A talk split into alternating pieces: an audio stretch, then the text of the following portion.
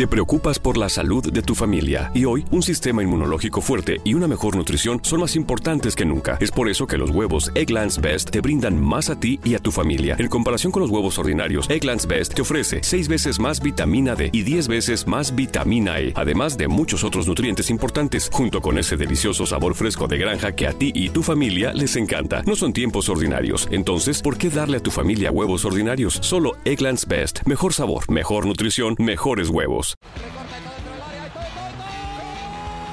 Siniestra la pide Deco. Intenta meter y lo hace bien para Larso. La deja para todo, todo, todo, todo, todo, todo. ¡Gol! Que puede apoyarse Juli. Que balón acaba de meter para allá. Valenti, Valenti. ¡Gol! Corta de Neymar. La pone por dentro Andrés. Andrés la juega. ¡Qué golazo! ¡Qué gol! Sí, un regate. Mira el segundo el disparo. El rechace tiene que llegar. ¡Gol! Del Barcelona.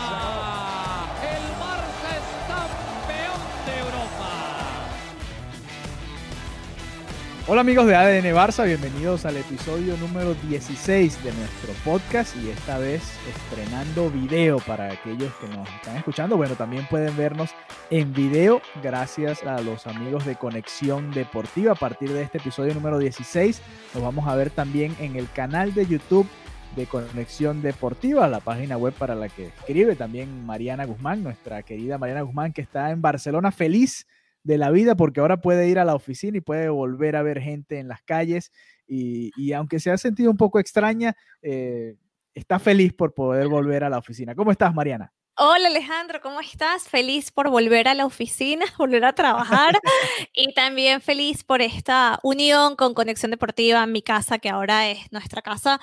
Así que muy contentos por, por tener la oportunidad también de llevar este podcast a toda la audiencia de, de Conexión Deportiva. Y sí, ya aquí en Barcelona avanzamos a una llamada fase 0.5, que es una especie de intermedio entre el 0 y el 1, entre esta fase 1 que no terminamos de llegar, pero ya a partir del próximo lunes, eh, si, si, si todo sale bien, que parece que todo está saliendo en orden, ya avanzaremos a esta fase 1. Ojo, que no tiene nada que ver la fase de la ciudad con la fase de la liga. El fútbol tiene su propia desescalada, importante acotar. Claro, eh, eh, cada uno lo lleva de manera diferente, ¿no? Y parece que el fútbol tiene una especie de, de, mundo distinto, ¿no? De mundo paralelo en el que vive. Y bueno, los atletas tienen, tienen esa facilidad.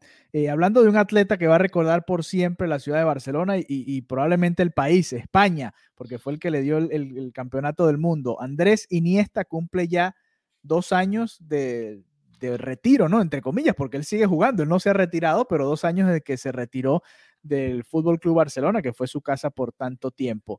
Eh, cuéntanos un poco, ¿qué, te recuerdas de aquella despedida de Andrés Iniesta después de una Copa del Rey sensacional, pero la despedida como tal en el Camp Nou después en, el último partido de liga. A mí me parece increíble que hayan pasado dos años desde que Iniesta se despidió. O sea, el tiempo pasa demasiado rápido. Eh, me recuerdo, claro, el homenaje de Infinite Iniesta. Fue, fue muy emocionante. Lo sacaron unos minutos antes, en el minuto 81 del partido, precisamente para que todo el Camp Nou lo pudiera ovacionar. Y así fue. Recibió la ovación que se merecía después de estar 16 temporadas en, en el club. Por cierto, vi un documental. Iniesta, el héroe el héroe inesperado, precisamente haciendo referencia a ese gol que le dio el Mundial a, a, España en el 2010.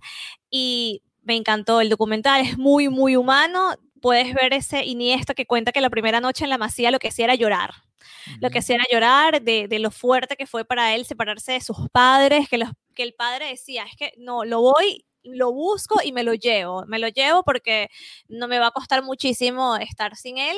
Y luego se convirtió en Iniesta. O sea, se convirtió en una leyenda viviente, no solamente para, para el barcelonismo, sino para, para los que disfrutan el fútbol y, por supuesto, los que apoyan la selección española. Entonces, se cumplen estos dos años, lo recordó también en su cuenta en un IGTV, publicó un IGTV, todos los comentarios de muchísimo cariño, de muchísimo afecto. Y si te digo algo, que aquí en, en España las personas tienen un cariño por Iniesta increíble. Siempre pasa que, eh, por ejemplo, bueno, los del Barcelona son muy mm, reciben el cariño, por supuesto, de la afición del Barcelona y bueno, de repente los, los otros equipos no tanto. Pero con Iniesta pasa algo muy particular. A Iniesta todo el mundo lo respeta, eh, lo ven como un señor y es un caballero. De hecho, yo creo que en el, en el momento que se retiró hice, hice un artículo que se llamaba algo así, porque precisamente todo el mundo lo, lo respeta muchísimo, lo quiere muchísimo y se ha ganado el respeto de, de madridistas, el cariño de la afición allá a nivel mundial. Entonces, dos años pasaron de, esa retirada. Increíble, ¿no? Que, que Iniesta haya decidido incluso irse antes quizás de, lo que muchos pensábamos y quizás viendo el ejemplo de Xavi. Xavi fue un referente para él en todo sentido y Xavi también le, le dijo, tienes que saber cuándo irte, ¿no? Y, y, Iniesta pasó esa última temporada en la que no era titular, ya estaba relegado un poco al banco del Barça.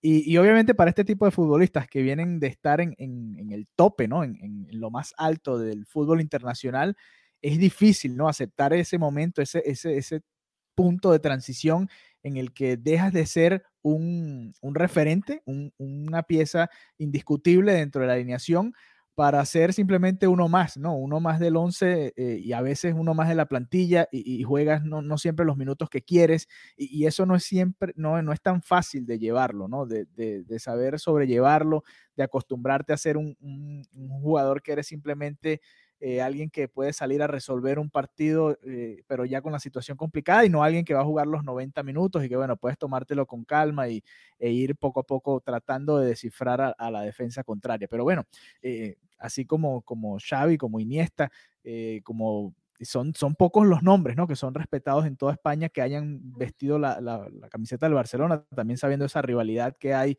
entre Cataluña y, el resto de España. Y, pero bueno, ese gol en, Sudáfrica 2010 obviamente eh, lo catapulta, ¿no? Lo pone en otro nivel, porque España ha tenido muchos grandes jugadores.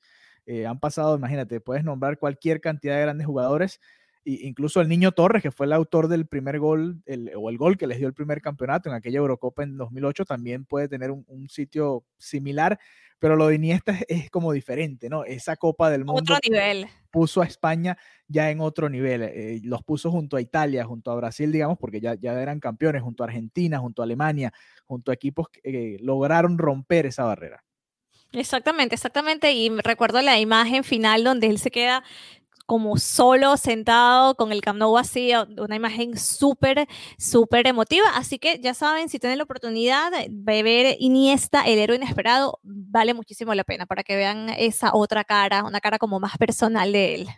Así es. Y, otra cosa inesperada también, los 28 años del, de la Champions, la primera Champions del Fútbol Club Barcelona, eh, aquella que se ganó en Wembley con gol de tiro libre de Ronald Koeman, un Barcelona que habla mucho de, de su historia, de todo, obviamente el gran peso que ha tenido en, España, todos sus campeonatos de liga, esa lucha con el Real Madrid, pero que en Europa realmente el siglo pasado fue realmente terrible para el Barcelona, apenas una Copa de Europa para uno de los equipos que es uno de los equipos más importantes del, mundo, del planeta fútbol, y, qué extraño, ¿no? Además la manera en que se gana esa Copa eh, esa Champions League ante la Sampdoria. Imagínate, la Sampdoria de Italia en aquel momento llegaba a finales de Champions, cómo ha caído el nivel del fútbol italiano, que ahora es prácticamente imposible ver eh, a otros grandes más allá de la Juventus eh, llegar a, fases finales. El, el, Barça ganando una final de Copa con un tiro libre que ni siquiera es colocado, sino con potencia, ¿no? Es prácticamente todo lo, contrario a lo que se ve hoy en día, que es un Barcelona obviamente mucho más técnico, mucho más, eh, que juega un, fútbol mucho más alegre y mucho más en equipo, pero aquel fue, eran los primeros pasos y, es parte de aquel legado que deja Johan Cruyff también, ¿no? El, por lo menos ese título, eh, Ronald Koeman obviamente entra a la historia del Fútbol Club Barcelona con ese golazo, pero te habla un poco de lo que fue el Barça en el siglo pasado. Un muy buen club en España, pero en Europa realmente no era un referente.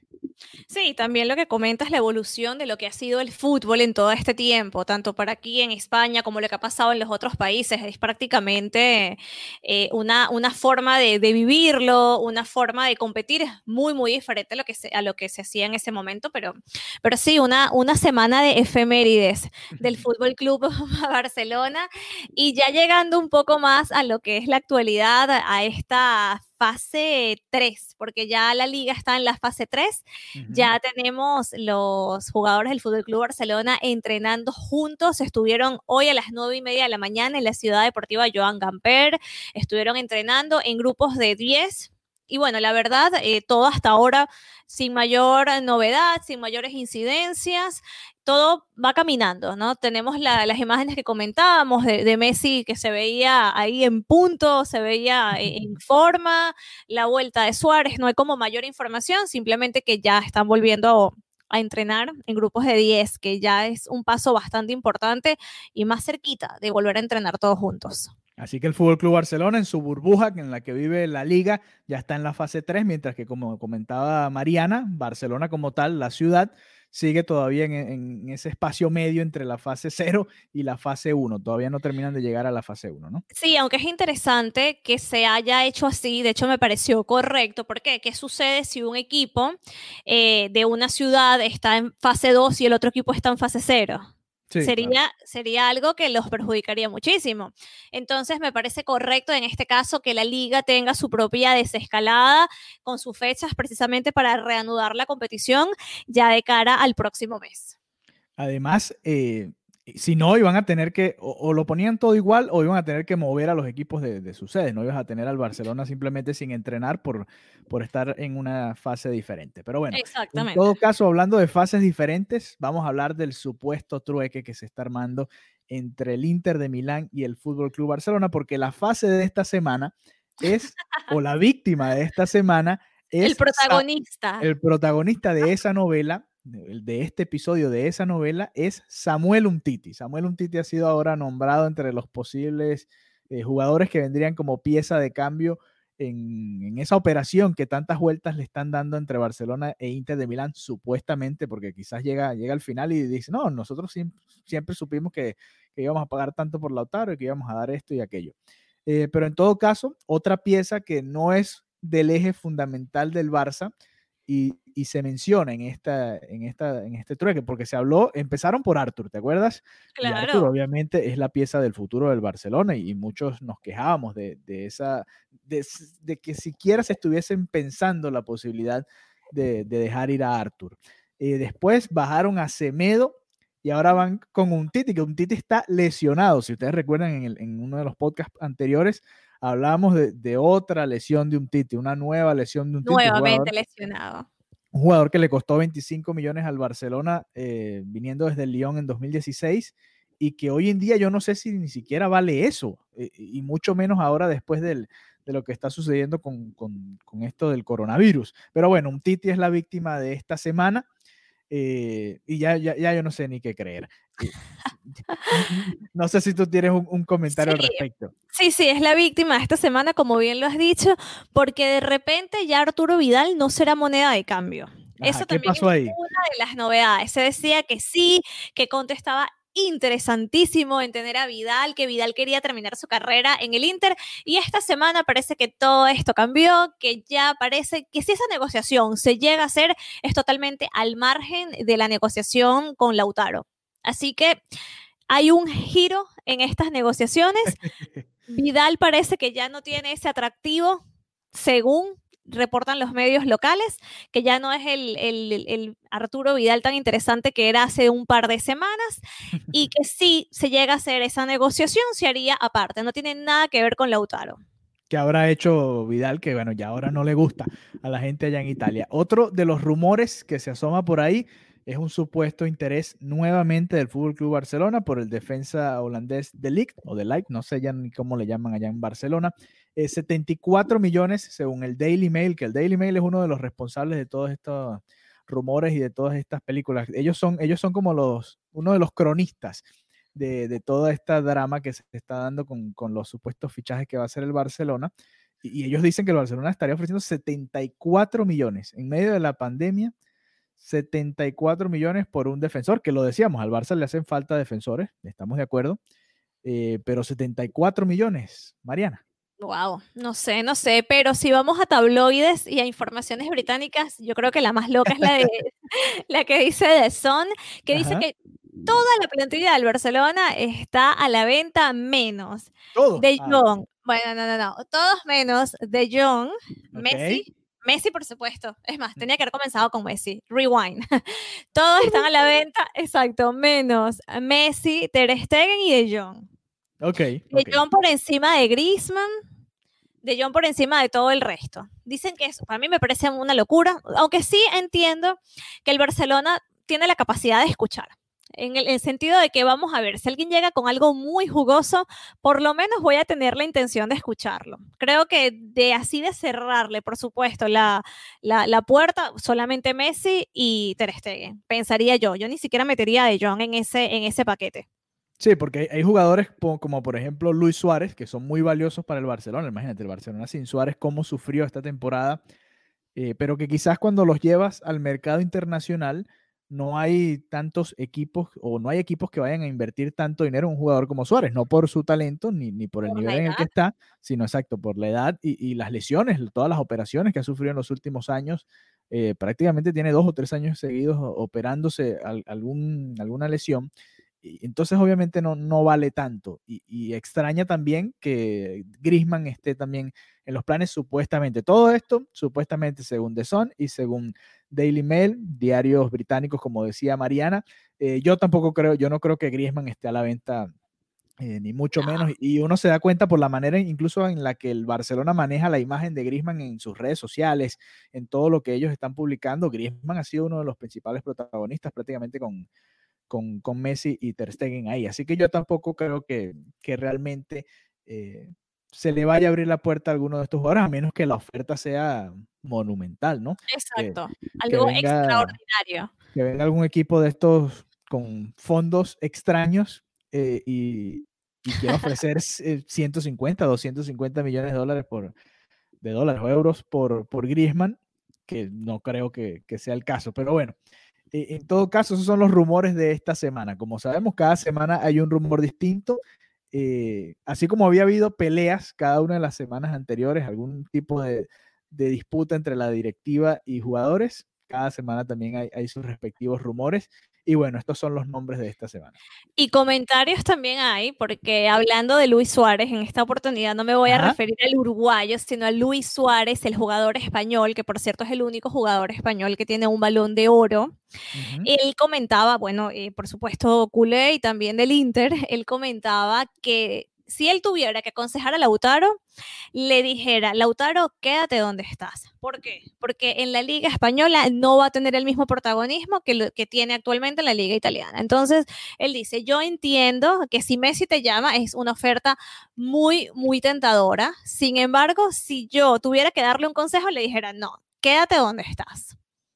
Bueno, interesante porque, bueno, Lautaro está, está en un punto de su carrera en el que quizás no venir al Barça signifique que después no pueda hacerlo, ¿no? Porque si llega, si ficha por cualquier otro equipo, si se queda en el Inter eh, y firma una extensión, eh, ya después quizás se cierra la puerta, no porque Lautaro vaya a bajar el nivel o porque esté muy viejo, ni mucho menos, está muy joven, pero sí porque el Barcelona va a tener que mirar otras opciones, va a tener que resolver el problema de su delantera y quizás firma a otro jugador joven y si explota, eh, se le cierra esa puerta a Lautaro Martínez. Yo creo que él va a terminar llegando, así sea Sí. esta temporada o la que viene, puede ser también la que viene, eh, ya cuando se estabilice un poco más el, el mercado, eh, yo creo que él va a terminar llegando. ¿Te acuerdas? E- Este caso me recuerda mucho a lo que se vivió con Coutinho en su momento.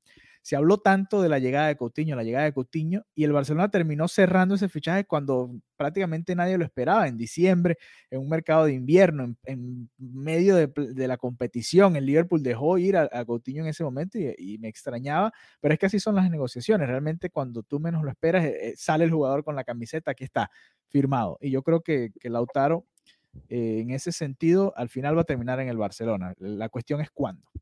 Yo también pienso que la llegada de Lautaro es, eh, es inevitable, es inminente y que harán, sacrificarán a quien tengan que sacrificar para tenerlo aquí. Eso estoy completamente segura. Van a hacer lo que sea, van a, va a rodar las cabezas que tengan que rodar, pero yo creo que Lautaro sí, sí va a estar aquí ya para la próxima temporada, a pesar de que, bueno, Luis Suárez, el jugador español, aconseje lo contrario, que por cierto, ahora que estábamos hablando un poco de la evolución del fútbol, de cómo ha cambiado, él, eh, recuerdo un documental aunque no recuerdo el nombre, pero él decía que antes el balón, eh, el balón de oro no era para nada lo que era hoy, que estas son estas galas glamurosas que se esperan con esta expectativa. Que él, antes de entrar en un, antes de que iniciara un partido, alguien se acercó con el balón de oro, se lo entregó, o sea, no hubo mayor, mayor show, no hubo mayor acto, no hubo mayor importancia. Y ya, eso fue toda la entrega del balón de oro para él. Se lo entregaron aquí en el Camp Nou, listo, foto y, él recuerda, de, se lo entregué como un asistente, o sea, ni siquiera algo como, ¡Ah! no puedo creer que lo tenga. Se lo, me, tomé la foto, se lo entregué a un asistente y ya después lo vi al final del partido y decía, yo, yo creo que es necesario que venga otro jugador español a, tener también ese título, ¿no? De jugador español que haya ganado el balón de oro.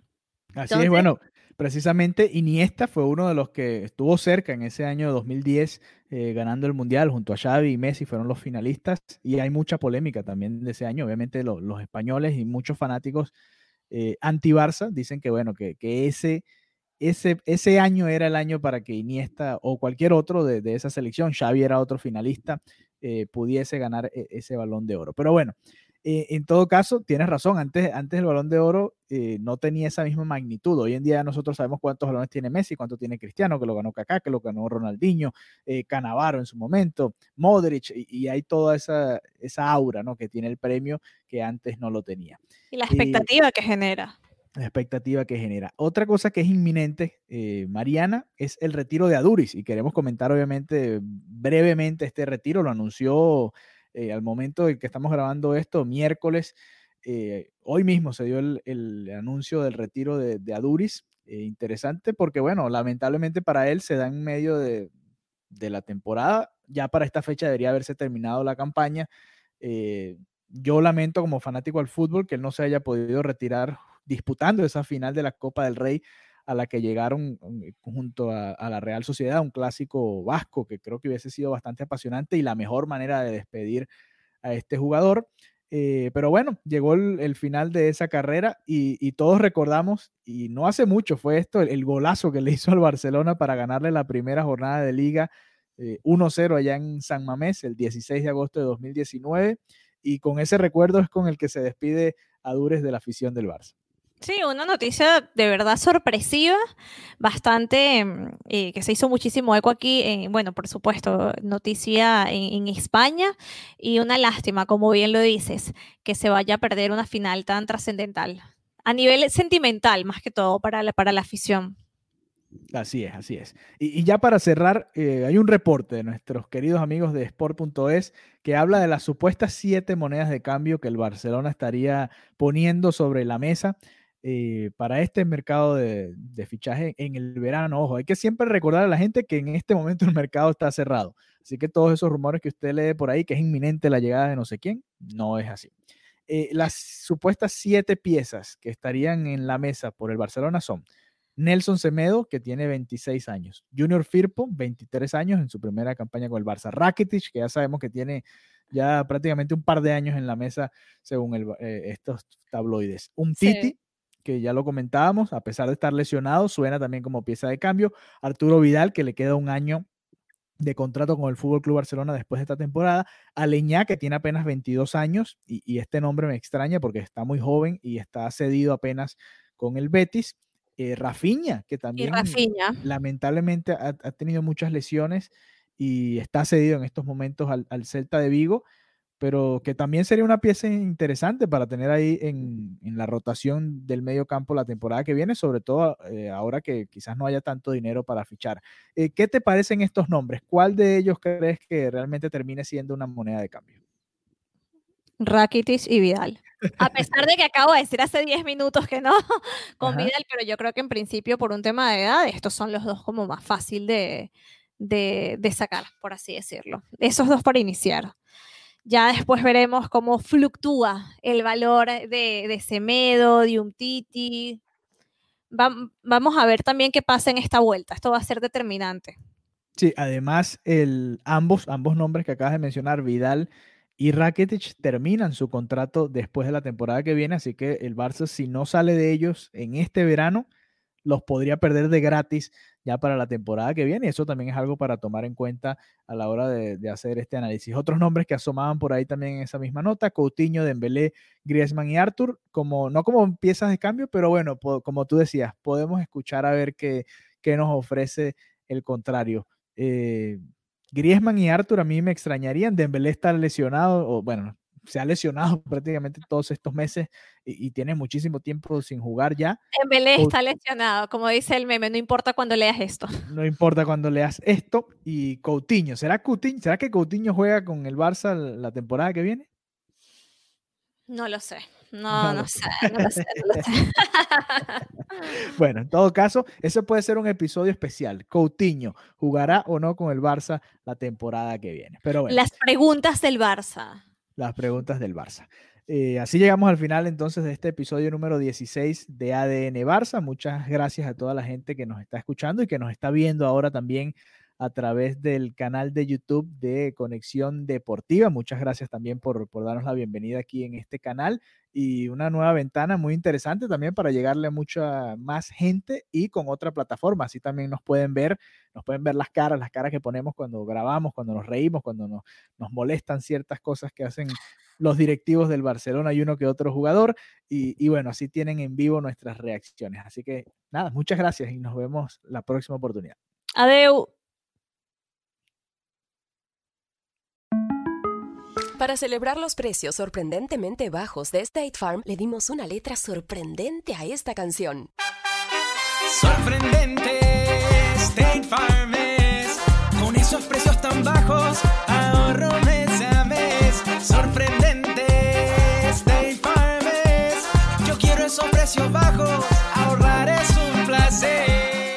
buen vecino, State Farm está ahí. Nada es más importante que la salud de tu familia, y hoy todos buscamos un sistema inmunológico fuerte y una mejor nutrición. Es por eso que los huevos Egglands Best te brindan más a ti y a tu familia. En comparación con los huevos ordinarios, Egglands Best te ofrece 6 veces más vitamina D y 10 veces más vitamina E, además de muchos otros nutrientes importantes, junto con ese sabor delicioso y fresco de la granja que a ti y a tu familia les encanta. Todos queremos lo mejor para nuestras familias. Entonces, ¿por qué no los mejores huevos? Solo Egglands Best. Mejor sabor, mejor nutrición, mejores huevos.